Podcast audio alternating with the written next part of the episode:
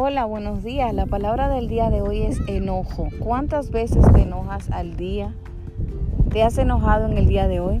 Bueno, pues le cuento que tengo un propósito para mí personalmente y te invito, si quieres, lo puedes hacer tú.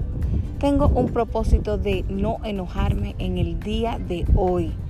No enojarme por nada. Voy a tratar de hacer ese ejercicio y ver si lo puedo practicar mañana. Te invito a ti a que practiques. Vamos, no nos enojemos.